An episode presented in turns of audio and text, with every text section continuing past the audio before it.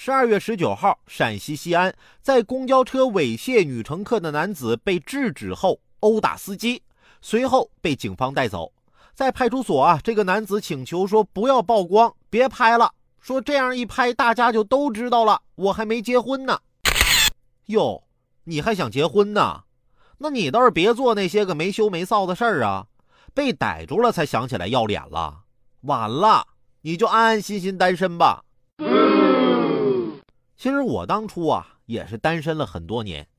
直到有一天突然人品爆发，我们小区里那几个平时就愿意给人保媒拉纤的老阿姨，争着要给我介绍女朋友，让我受宠若惊啊。后来听一个老阿姨跟我妈聊天，说我们几个人都约定好了，谁要是能给你儿子介绍成女朋友，谁就是我们这小区里的第一媒婆。